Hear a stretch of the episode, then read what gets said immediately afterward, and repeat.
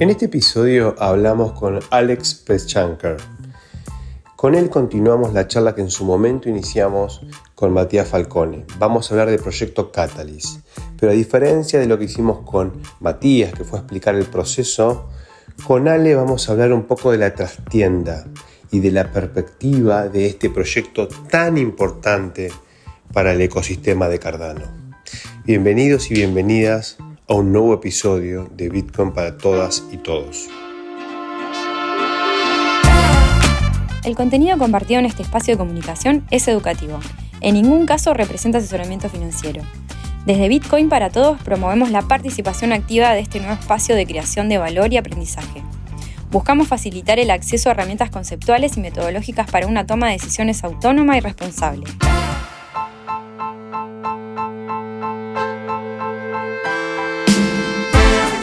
¿Qué haces, Ale? ¿Cómo andás? ¿Cómo andas, Dieguito? Todo muy bien. Por acá, ¿vos qué tal? Bien, todo bien. Como te decía hace un minuto, eh, nada, totalmente liquidado, un año tremendo y esperando que tomar unos días, básicamente. Sí. Si Dios quiere, me tomo unos días. Un año loco, como decíamos, ¿no? Que tenía que, ver con el, con el número de año, ¿no? El 22, loco en la cábala. Eh, y la verdad es que un año con, mucho esfuerzo, con muchos vaivenes, con mucha cosa que, fue para un lado, después para el otro, sin mucha posibilidad de entender qué iba a pasar, cuándo iba a pasar, por qué iba a pasar. Entonces, nada, los, para pilotos de tormenta, ¿no? De, cambiar el temporal como venga y, y, tirar para adelante. Pero bueno, nada, creo que termina como todas estas etapas con aprendizajes, con un montón de capacidades nuevas, con, tal vez una mirada eh, positiva, si querés, palmadita en la espalda para, para todos los que pudimos vivir esto, porque de alguna u otra manera nos hace quienes somos, ¿no? Sí, sí, sí, totalmente. Yo mm, siempre, va, este, esta reflexión que venía haciendo estos últimos días de, de, decir, bueno, lo importante que va a ser el 2023, ¿no? Yo lo veo como un año, por lo menos desde mi perspectiva personal, ¿no? En el contexto histórico en el que, me doy, ¿no?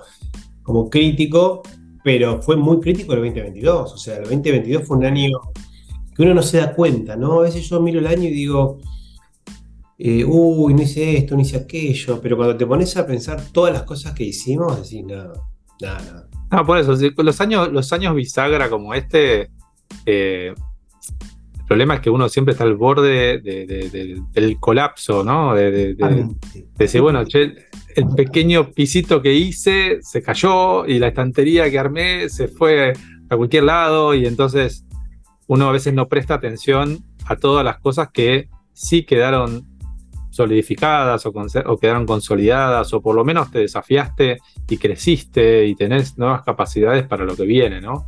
Eh, y está bueno este, en estos momentos del final hacer esa reflexión, agradecer todo lo que, lo que te pasó, todos los aprendizajes que tuviste y bueno, obviamente tener expectativa y optimismo para lo que viene, ¿no?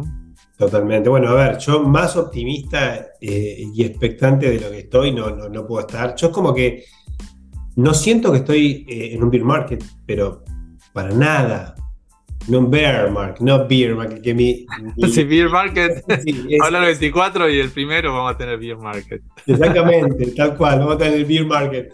Pero en este mercado bajista, que mm, desde adentro te digo, sí se, sí se ve en, en la restricción presupuestaria que existen en los proyectos, ¿no? definitivamente los proyectos tienen que manejarse con la. Es como que hasta ahora veníamos eh, sin las leyes de Newton, ¿viste? El, el, fue sin leyes de, Newton, no había gravedad, no, no, existía nada, era todo una fantasía. Y este año dijimos, no, pará, pará, hay, la gravedad existe, digamos, es una fuerza que está presente y, bueno, y eh, uso esta analogía para referirme a la restricción de flujos de fondos, ¿no? que es algo normal en cualquier economía. Es que el mercado cuando se pone loco eh, se vuelve conservador, ¿no? Y entonces no es que la plata desaparece. Cuando uno habla de destrucción de capital, no existe la destrucción de capital. Siempre es mismo y más, ¿no? Hay inflación en el mundo, el capital siempre es mayor. Eh, y la gente, obviamente, crecemos en población, por lo menos hasta ahora. Eh, y entonces hay más capital. El tema es que se va a lugares más conservadores, ¿no? Entonces ahí tenés los bonos del Tesoro de Estados Unidos, donde suben enormemente y entonces eso genera una, un bloqueo de valor en ciertas cuestiones que por ahí los que estamos en la construcción de lo nuevo, la innovación, en la disrupción y demás, eh, tenemos una mirada un poquito más, eh, si querés, de escasez, ¿no? El otro día, eh, uno de los chicos me contaba no tengo el dato, así que lo cuento como una anécdota, digamos, pero que este había sido el año de mayor inflow de capital en el mundo cripto. Sí. Minos de VCs y estas cosas, ¿no? O sea, como el flujo más tradicional de capital. Y yo lo que pensaba, digo, sí, eh, es muy probable que así sea, es, lo más es lógico.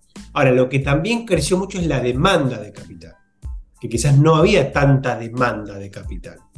Los equipos crecieron, o sea, hoy hay mucho más equipo trabajando 24/7, eh, trabajando full time, o sea, dedicándole, no el, bueno, ese tiempo que si lo dedicas, estoy en Web 2, una pata en Web 2, una pata en Web 3. Oye, hay mucha pata Web 3 y obviamente hay que bancarlo. Digo, eso tiene un costo de flujo de fondos. Y se como todas, las, como todas las tecnologías exponenciales, ¿no? O sea, vos tenés, tenés eh, todos los famosos hypes y las famosas idas y vueltas de, esta, de estas tecnologías y los ciclos de vida de estas tecnologías, a donde de alguna manera se van trasladando de una tecnología a otra, ¿no? Cuál es la de moda en este momento, pero también se genera lo que Peter Diamante llama eh, la colisión, ¿no? De, tecnologías exponenciales y donde se empiezan a ver cosas que antes no se veían, como por ejemplo, no sé, inteligencia artificial mezclada con blockchain o eh, Web3, que se hace posible gracias al tema de identidad digital, gracias al tema de descentralización, gracias al tema de reconocer que la, exponenciación de la información en el mundo no puede seguir arbitrariamente en la mano de unos pocos y tiene que volver a sus dueños originales, que somos las personas. Entonces, todas estas cuestiones que van confluyendo generan como nuevas olas que potencian y, y, exponencian aún más el cambio, pero por otro lado también van cambiando los que eran empresas que estaban dedicadas a un determinado rubro, el, contexto te cambia totalmente y ahora tenés que barajar de nuevo, ¿no? Y, repensarte y autodisrumpirte, porque si, si, seguís en ese mismo camino, la pared duele, digamos, ¿no? Cuando, cuando uno la golpea, ¿no? Y, habiendo estado muchos años en el mundo startup, bueno, sigo estando en el mundo startup, eh, se ve claramente esto, ¿no? Cómo, cómo van cambiando estas olas y van cambiando las necesidades y demandas, como bien dijiste vos, de capital, porque de alguna manera son las demandas del mercado y la demanda de, bueno, y ahora con esto que pasó, ¿qué hacemos? ¿no? Y, ahí cambia la mirada, cambian las, las necesidades, cambian las capacidades que uno tiene que desarrollar y obviamente es un mercado que cada vez va a estar más movido, ¿no? O sea, un mundo cada vez más movido, a donde las personas que estamos en esto tenemos que cambiar más rápido que lo que el mercado cambia para adaptarte, ¿no? Más, más a, lo que viene. Sí, sí, sí, ahí lo más complejo es mantener un balance, ¿no? Eh, en todo ese baile. Eh, Muy difícil. Difícil, sí. El balance yo creo que ya, ya va a empezar a cambiar ese mindset del ser humano donde... Porque el balance te da la sensación de lo quieto, ¿no? O sea, el balanceado es algo que está quieto, se mantiene un status quo. Y ese status quo cada vez se ve que se desbalancea cada vez más rápido. Entonces, prácticamente vamos a vivir en un, mundo donde no hay balance, eh, donde siempre vas a estar en un determinado estado que va a dar eh, paso a un nuevo estado y a un nuevo estado y a un nuevo estado y vamos a vivir en esta vorágine de cambio permanente donde en algún momento nos adecuaremos, ¿no? Nuestro cerebro hará ese clic a donde el cambio es la única constante y no buscaremos. Lo vamos haciendo de a poco, ¿no? Porque de alguna manera, yo digo, creo que si nos podemos hacer cuentas de las cosas, de cómo pasaba el tiempo para nosotros, ¿no? Que ya estamos, o sea, estamos metidos en este quilombo. Eh, y la velocidad del, tiempo, de la historia, es. Eh, y, nos hemos adaptado, porque acá estamos, digamos. Obviamente con limitaciones, ¿no? Lógicas, porque somos seres con racionalidad limitada. Mm. La racionalidad limitada hace 100 años, digamos, con una complejidad mucho más simple, bueno, hoy obviamente sigue igual de limitada, ¿no? Sí, la realidad te lleva, yo creo que, más, que más que adaptación te acomodás, ¿no? Como ser humano. Pero para mí adaptación es cuando uno ya, nuestro organismo, nuestra forma de vida, cambia, muta hacia lo nuevo y entonces te es más fácil. Hoy nuestro cerebro combate todo el tiempo con este nivel, digamos, de desbalance y buscamos tener un balance como seres humanos. De hecho, si vos te fijás, la mayoría de las disciplinas que, buscan la, sanidad o la buena vida o el disfrute buscan balance, ¿no? Eh, meditar y esto, y son cosas como te van balanceando. Pero la verdad que el contexto externo cada vez se desbalancea más rápido. Entonces para mí hay un clic, una nueva sinapsis que hacer en el cerebro, donde el cerebro no espere balance, donde el cerebro se adopta el cambio permanentemente y ese cambio nos haga bien, ¿no? Y entonces ya lo veas como algo positivo y no como algo a tratar de evitar o tratar de frenar, sino que, bueno, pará, se va a acelerar. Quizás es una cuestión hasta, si querés, paradigmática de cómo nosotros le damos cómo nosotros pensamos el mundo, ¿no? Y te lo digo con una tontería, ¿no? Pero eh, en general cuando uno busca el agua, dice, bueno, el agua quiero, digo el agua me refiero al mar, ¿viste? A la, pileta. Entonces, uno como que quiere, como que lo más loco es el agua tibia, ¿no? Como cuanto más tibia mejor. Entonces es como que hay como una mala prensa del agua fría, ¿no? Y yo hace un, hace un año, el año pasado, en un momento dije, pará, digo, pará, pará. Eh, volví a Madrid por la pandemia y toda esta historia, con el mar enfrente, y sí, el agua fría. Pero dije, no, no, para, el, agua fría es buena, como que me, em, empecé a tratar de pensar diferente respecto del agua. Entonces, hoy me meto al agua, que sigue estando fría, pero ya entro con otra actitud. Y me meto más seguido y disfruto el agua fría, la empezás a disfrutar. Es como que rompes con, que obviamente está fría, pero fría es malo, frío significa malo, como que romper quizás con alguna de esos preconceptos que están muy arraigados, ¿no?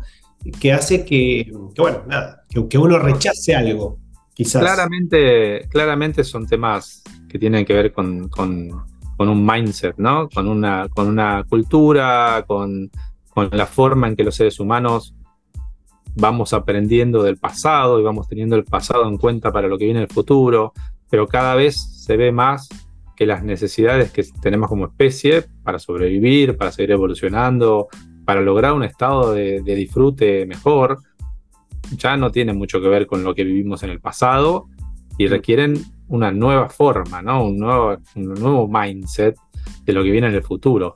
No es fácil, porque estamos codeados así, ¿no? Pero bueno, hay que recodearse. Sí, totalmente, totalmente. digamos que, salir corriendo de los leones ya, ya cada vez es menos funcional, ¿no? Tal cual.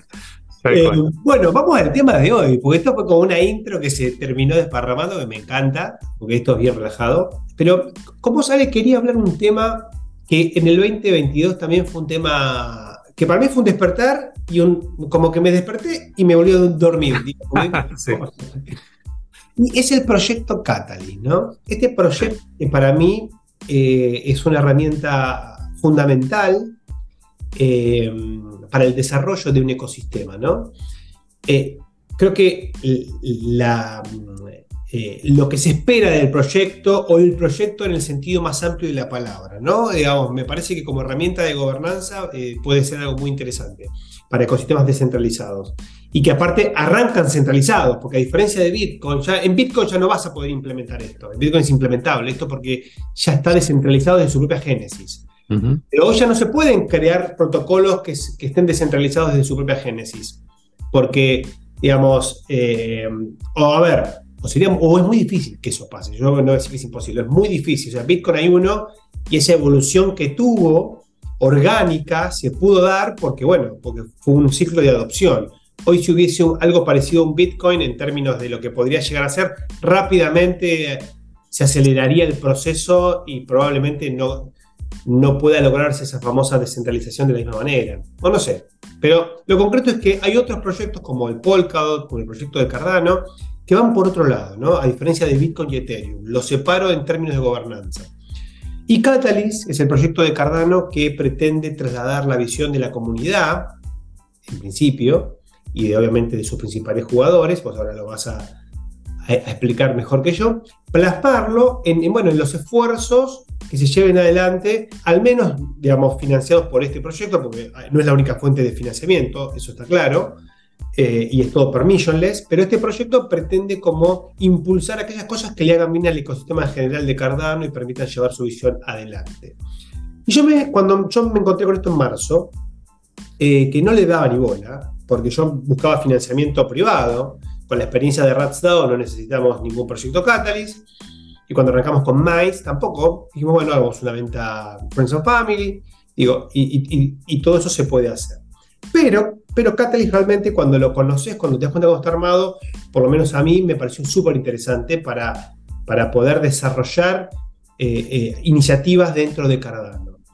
Y participé del Fondo 9 con tres proyectos, el proyecto uno de Maze, uno de educación y otro de web, de DAOs Web 3 y, una historieta así, como experimentando, ¿no? Porque era la primera vez, me pareció estar bastante abrumador toda esa primera etapa, ¿viste? Es como que parece difícil, después te das cuenta que es bastante más fácil de lo que parece.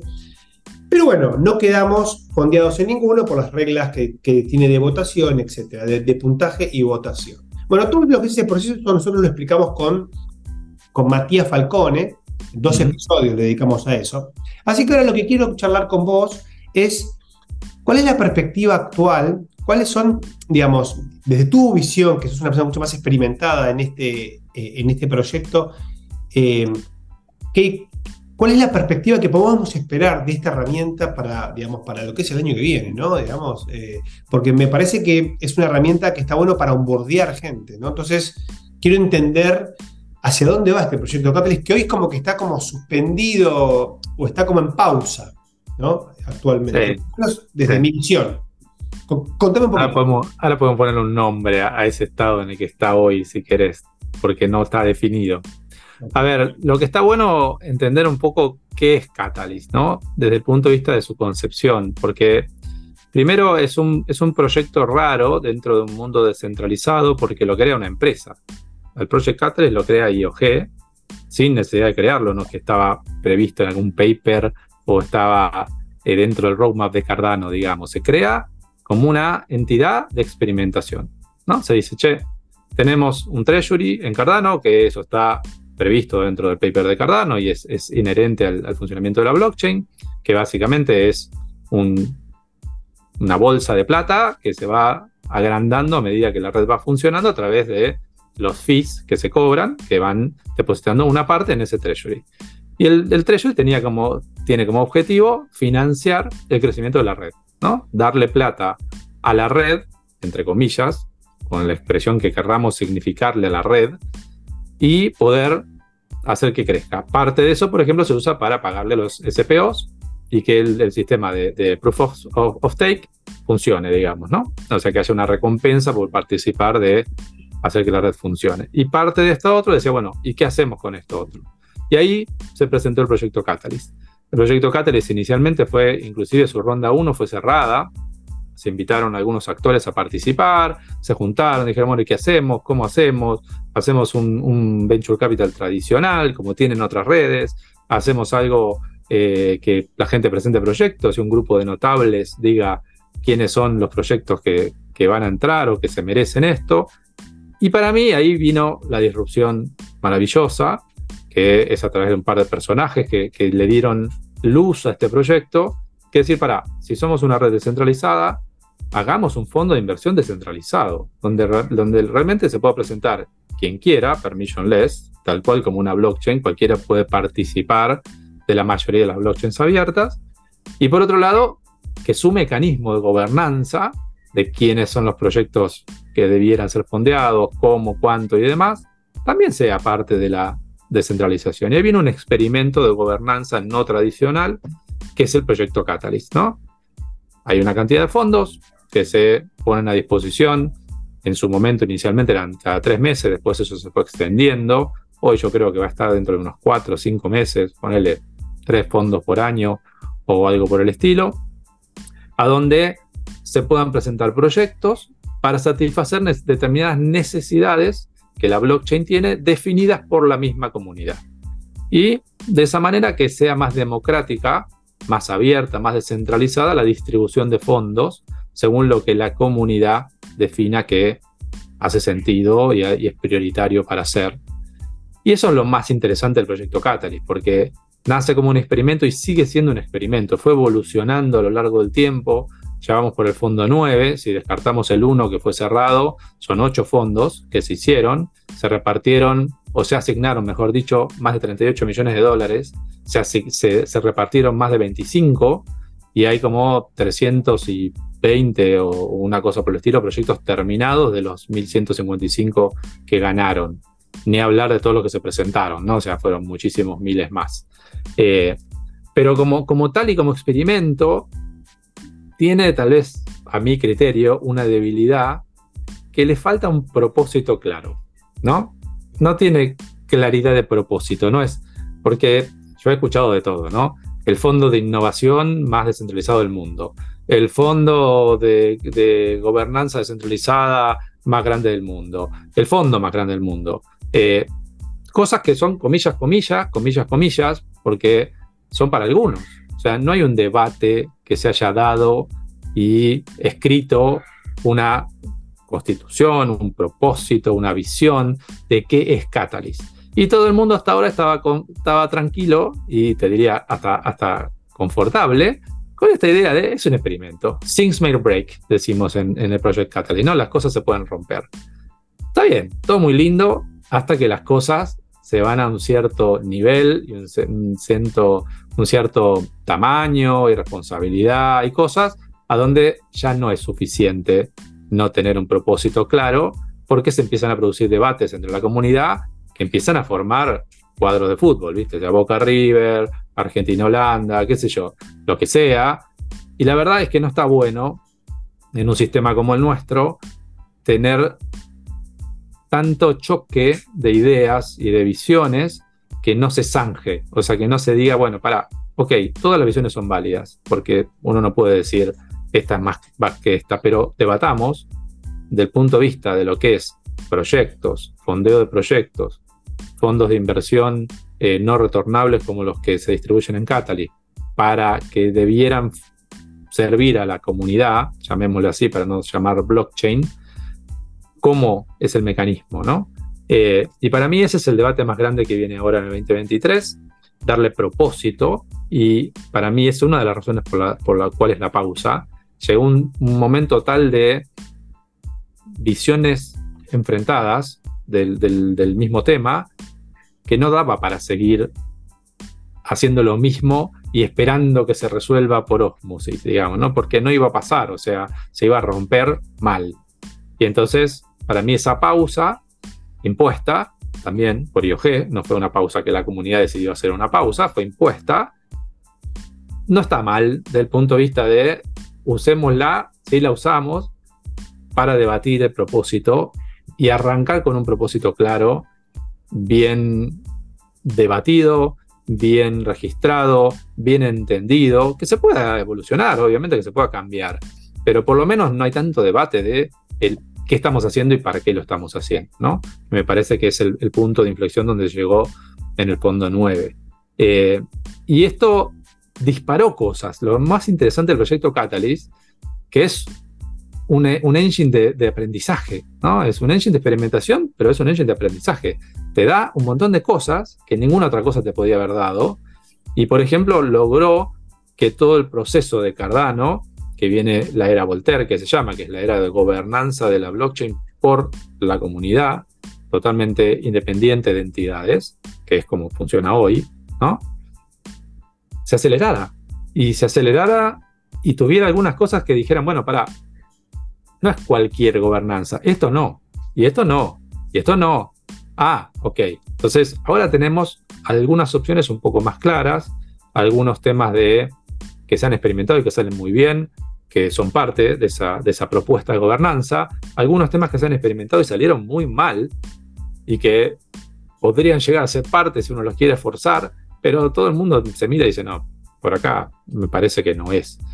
Eh, entonces es muy interesante ver cómo esta experimentación sirvió, como lo que hablábamos del principio del año, ¿no? O sea, sí fue caos, sí fue un montón de cosas que salieron mal, pero hubo un montón de cosas que salieron bien, o sea, 25 millones de dólares repartidos a proyectos, 1155 proyectos de todo el mundo. de todo tipo, o sea, gente que es artista, gente que hace música, gente que hace tecnología, gente que quiere construir, gente que quiere gobernar, gente que quiere pagarle a la gente para que deje de depender de un trabajo. Y todas son ideas válidas y proyectos válidos, porque de alguna manera es la humanidad, en, su clara representación de intereses y de inquietudes y de desafíos, digamos, para adelante, ¿no? Entonces, me parece que todo eso que dejó viene ahora a dar paso a esta etapa de más debate en tanto a propósito, más debate en aterrizar un poquito más claras las cuestiones, para que uno sepa a dónde se está metiendo y si quiere uno poner el esfuerzo en todo esto, y no hay duda de que miles de personas pusieron esfuerzo en este proyecto, por lo menos tenga claro de cuál es la alineación, ¿no? ¿Para dónde va esto? ¿Cuáles son sus principios? ¿Cuáles son sus valores? ¿Qué queremos lograr? Porque decir, como decimos en Cardano, queremos cambiar el mundo para mejor, está bien, está bueno, es motivante, pero no es suficiente. ¿Cómo querés cambiar el mundo? ¿Cuáles son los pasos para cambiar el mundo? ¿Cuál es el mundo? ¿Quiénes son los que tienen voz y voto para cambiar el mundo? ¿O quiénes tienen que poner la fuerza y quiénes tienen que poner la cabeza o quiénes tienen que poner el capital? Porque si no discutimos estas cosas, y claramente todo es, todo es posible, y cuando todo es posible en los seres humanos empiezan las desalineaciones y los conflictos, y no está bueno que si queremos realmente un mundo mejor, repitamos la historia, ¿no? O sea, porque ya sabemos a dónde van las cosas cuando empiezan los conflictos, a donde no nos escuchamos, no nos hablamos, no colaboramos y cada uno se pone una bandera y defiende su bandera y racionaliza todo desde su perspectiva, que todo es racionalizable desde la perspectiva de cualquiera, y eso hace que el de enfrente sea un irracional, cuando en realidad no hay irracionalidades acá, son distintas formas de mirar y distintos consensos que lograr, ¿no? Eh, y para mí la blockchain nos arroja mucho de, sabiduría en esto, ¿no? Cuando hay un consenso pautado, cuando hay reglas claras que no se pueden cambiar, o que para cambiarlas hace falta un consenso muy claro, la cosa funciona. Y funciona bien, y funciona maravillosamente, es como las hormigas, ¿no? Cuando uno ve las hormigas, decir, bueno, miles o cientos de miles de hormigas corriendo supuestamente en forma caótica de un lado para el otro, y la cosa, no, no hay una que se choque con la otra. Y las hojitas van todas para el mismo lugar, y el hormiguero funciona. Bueno, esa idea, digamos, de, orden en el caos, para mí es parte de la descentralización y de lo que tenemos que aprender como humanos a decir, bueno, ok, somos parte de esta tecnología exponencial, que de alguna manera nos pone ciertos principios adelante y adelante la nariz, cómo hacemos sistemas de cogobierno o de gobernanza que nos permitan tener una experiencia similar, ¿no? donde los conflictos se pueden resolver, los, los tramposos se pueden detectar, la gente que quiere su, interés personal versus el de los demás está limitada en sanccionar para que el, beneficio de todos sea lo que, lo que prime y así, ¿no? Y eso es lo que, lo que se viene ahora en el 2023 para ambos, para Cardano por un lado, donde se anunció ya la, era Voltaire y donde hay tres pilares fundamentales, a donde eh, se va a estar trabajando por un lado en cómo lográs legitimidad de acción a través del consentimiento voluntario de la gente, básicamente, ¿no? Es parte de los principios de lo que es una democracia, por ejemplo, sin llamarlo así necesariamente, cómo generás esa expresión de participación y los mecanismos asociados para eso, cómo decidimos. Por otro lado, cuál es el propósito, la constitución de Cardano, muy claro establecido el que tenemos que tener un propósito, no puede ser simplemente algo etéreo, está espectacular que se haya puesto como un pilar, y por otro lado instituciones fuertes, instituciones que realmente permitan poder hacer trabajos complejos de colaboración en forma ordenada y en forma técnicamente viables, digamos, ¿no? Porque no es simplemente ponernos de acuerdo vos y yo. Nos ponemos de acuerdo vos y yo, pero si los dos no entendemos nada del sistema monetario y tomamos una decisión de acuerdo, pero mala, obviamente que el resultado no va a ser muy bueno. ¿no? Entonces hay que darle estructura a estas cuestiones y eh, las instituciones son parte, digamos, de, todo esto. ¿no? Así que yo estoy muy entusiasmado con esto porque hay como una, una realimentación positiva entre lo que es Cardano como red y el camino donde va, y cómo Project Catalyst afectó eso positivamente para mí. Claramente generó una instancia que no hubo dudas de que tenía que ser ahora. Y por otro lado, esta movida de, Cardano, cómo va a afectar a Project Catalyst, a donde, sí, pues está bien, vos sos un experimento, vos afectaste, iba la pepa, pero ahora hay que ponerse los pantalones largos, como decimos, y estar a la altura, ¿no? Porque si estamos distribuyendo 12 millones de dólares por fondo, no se puede hacer de cualquier manera, se tiene que hacer de una forma clara para evitar frustraciones, para lograr justamente que la gente que participe diga, bueno, ¿cuáles son mis chances? ¿Por qué participar en esto? ¿Cuáles son las reglas de juego? ¿Cómo jugar? ¿no? Y, a partir de eso, que se genere el valor que todos estamos esperando, ¿no? Y, esta discusión, ¿no? Em, ¿En qué ámbito se da, digamos? Eh, ¿Dónde es que se produce ¿no? ese, ese intercambio de visiones que mencionas? Bueno, es otra de las cosas que hay que empezar a, aterrizar, porque hasta ahora los ámbitos no estaban definidos tampoco. Al ser una empresa la que, volviendo a hablar de Catalyst, ¿no? Al ser una empresa la que es, entre comillas, dueña del proyecto, que, que es un dueño particular, porque no ejerce tanto como dueño, ¿no? O sea, deja ser, ¿no? No hay duda que que mañana decide se cierra Catalyst, se cierra Catalyst, se acabó Catalyst, no hay nada pero es un dueño que deja ser. Tiene gente ahí adentro dispuesta que, que Yoge la paga, de hecho, para, para, estar ahí, pero deja ser. Pero deja ser entre comillas, porque cuando hay algo que no le gusta demasiado, dice, no, no, no, la decisión es esta y la tomo yo y se acabó. Y ese tipo de cuestiones genera también, es parte del problema, porque vos decís, bueno, yo tengo miles de personas que, ponen su tiempo, su esfuerzo, su cabeza para colaborar, para hacer el proyecto de experimentación en gobernanza más grande y complejo de la historia, genial, pero no puede ser que cuando las papas queman venga alguien, eh, entre comillas, externo a lo que está pasando y diga, no, esto es así. Mm, no, se queda uno con un sinsabor medio raro, ¿no? Entonces, esas instancias de debate, para mí, se tienen que estructurar. Y tiene que haber instancias más claras de dónde debatir, quiénes debaten, cómo se debate, cómo se resuelven los debates y cómo se logran nuevos consensos que después se materializan en nuevas reglas y nuevas formas de funcionamiento. Hoy todavía no está claro.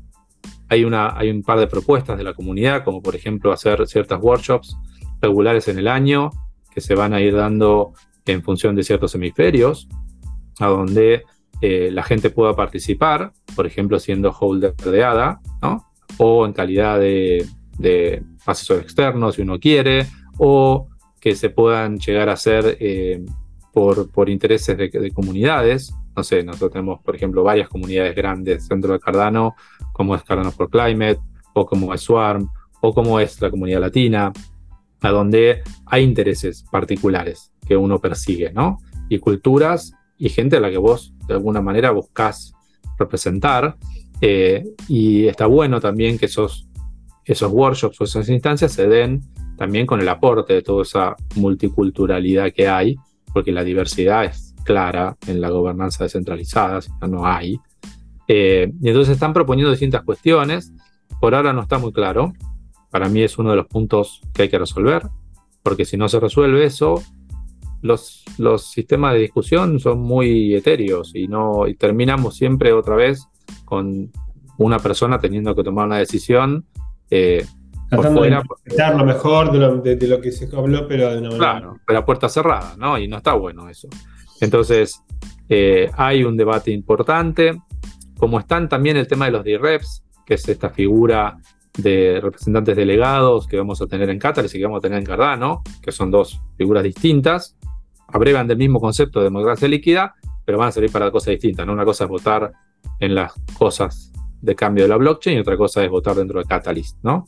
Eh, pero como vienen los D-Reps y en Catalyst ya estamos avanzados en eso, una de las cosas que, que, yo por lo menos estoy buscando que tenga más asidero es decir, bueno, si tenemos D-Reps, ¿por qué no lograr que los D-Reps funcionen como un cuerpo colegiado de debate de los temas y se empiecen a proponer cambios y debates de ciertas cuestiones que a la comunidad no le satisfacen o no resuelven determinados temas o hay un conflicto de interés o lo que sea, a través de estos mismos mecanismos. Que uno si quiere pueda participar en forma individual Pero si querés, también delegás tu poder de, voto en, X persona y esa persona va. Y que esas, esas reuniones puedan ser físicas también. Porque no es lo mismo debatir a través de Zoom con 2.000 personas en un Zoom que debatir en un lugar físico, mirándose las caras y viendo un poco cómo la, la, animosidad también de las personas va eh, generando cosas, ¿no? O sea, somos seres humanos, necesitamos ese contacto y esa, y esa presencia. Eh, pero bueno, hay muchas formas de hacer esto. Para mí, lo que tiene que estar claro es que tiene que estar definido. Hoy no está definido.